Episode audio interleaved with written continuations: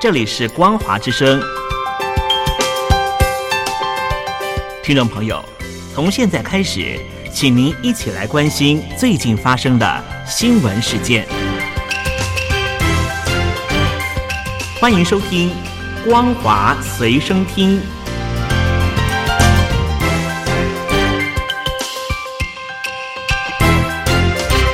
收音机旁的听众朋友，您好，欢迎收听《光华随身听》，我是嘉玲。我们来关心最近发生的新闻。大陆国务委员兼外长王毅二十二日在对话合作、管控分歧、推动中美关系重回正轨兰亭论坛开幕式致辞时，向美国喊话，提出推动两国关系重回正轨四点建议，并且敦促美方做到三个放弃。也就是放弃对大陆产品加征不合理关税，放弃对大陆企业和科研教育机构实施各种单边制裁，放弃对大陆科技进步进行打压，为两国合作提供必要条件。根据大陆外交部官网，王毅提出中美关系重回正轨四点建议，首先是相互尊重，不干涉彼此内政。他要求美国停止纵容甚至支持台独分裂势力的错误言行，停止在香港、新疆、西藏等中国内部事务上损害中国主权和安全。他还表示，希望美方尊重中国大陆的核心利益、民族尊严和发展权利，停止对中国共产党和中国政治制度的抹黑诋毁。王毅提出的第二点建议是要加强对话，妥善管控矛盾分歧。他认为，双方应该按照两国元首除夕通话精神，激活或建立各领域、各层面的对话机制，就双边关系的广泛问题以及重大国际和地区问题坦诚对话，准确把握彼此的政策意图，厘清中美关系主要症结。探寻管控敏感问题、化解风险障碍的有效途径。王毅强调，中方愿与美方开诚布公的沟通，开展解决问题的对话。他也重申，中国大陆无意挑战或取代美国，愿与美国和平共处，共同发展。第三是要相向而行，重启两国互利合作。王毅表示，面对全球性挑战，中美需要合作的领域更多。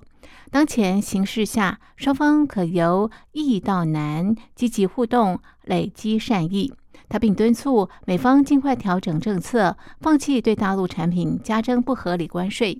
放弃对大陆企业和科研教育机构实施各种单边制裁，放弃对大陆科技进步进行打压，为两国合作提供必要条件。王毅还提出，中方愿与美国在抗击新冠疫情、应对气候变化、推动世界经济复苏三个领域协调政策，加强合作。王毅最后建议，应该恢复中美各领域交流。他表示。希望美方尽快解除对中方教育、文化、新闻、侨务等团体在美活动的限制，解除对美国地方政府及各界对大陆交往的阻吓，鼓励和支持两国恢复大学、研究机构、留学生等正常的人文交流项目。他表示，中方愿意相向而行，以开放态度，共同为两国人民的相互往来。营造良好环境。大陆驻美大使崔天凯二十二日谈及中美关系时强调，政策边界要明确，红线要画出来。在台湾涉港、涉疆、涉藏等涉及中国主权和领土完整的问题上，中方没有退让余地，必须坚守红线。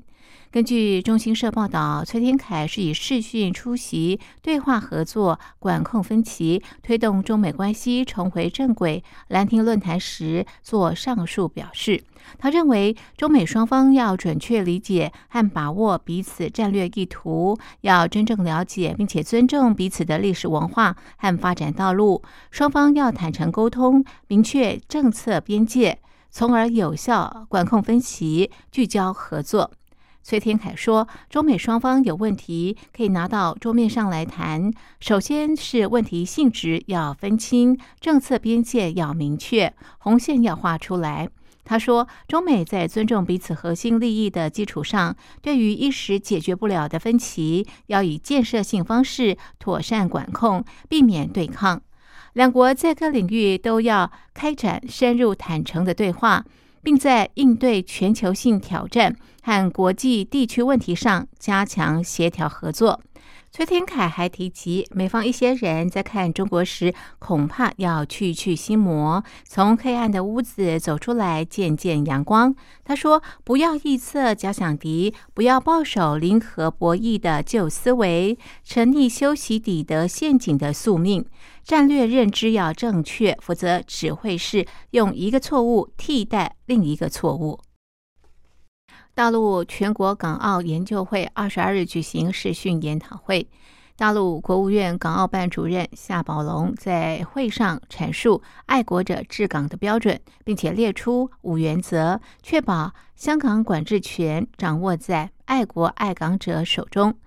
夏宝龙的谈话为北京治港新政策定调。港媒表示，北京恐怕在今年三月，大陆全国两会修改香港选制。确保参选者都是爱国者。根据中新社报道，夏宝龙提出“爱国者三标准”，也就是必然真心维护国家主权、安全、发展利益，必然尊重和维护国家的根本制度和特别行政区的宪制秩序，必然全力维护香港的繁荣稳定。他还表示，爱国者治港不是高标，而是港人治港的最低标准。针对落实爱国者治港，夏宝龙提出五个必须坚持的原则：一、必须严格依照中国大陆宪法和香港基本法办事；二、必须尊重北京的主导权；三、必须符合香港实际情况；四、必须落实行政主导体制；五、必须有健全制度保障。夏宝龙表示。爱国者治港是一国两制方针的核心要义。要落实爱国者治港原则，最关键、最急迫的是要完善相关制度，特别是完善选举制度，确保香港管制权牢牢掌握在爱国爱港者手中。夏宝龙表示，必须在尊重北京的主导权之下，堵塞法律漏洞，令香港的选举制度既尊重公众的民主权利。也要有效阻止反中乱港分子、国际反华势力的政治代理人进入特区政权机关。他强调，要拿出管用的办法，确保香港行政、立法、司法机构组成人员以及重要法定机构负责人等，都由真正的爱国者担任。夏宝龙的谈话被视为是预告北京将出手改变香港选举制度。香港零一报道表示，修改之后的香港新选制将包括设立参选人爱国者评审机制，以保证参选者都是爱国者。缅甸反政变抗争越演越烈，全国各地大小企业二十二日暂停营业一天，响应反政变示威者。号召的全国大罢工，数万名示威者持续走上街头抗议，无视警方驱离行动，也不理会军政府强硬警告。军方表示，继续上街对抗，恐怕会造成更多人命的损失。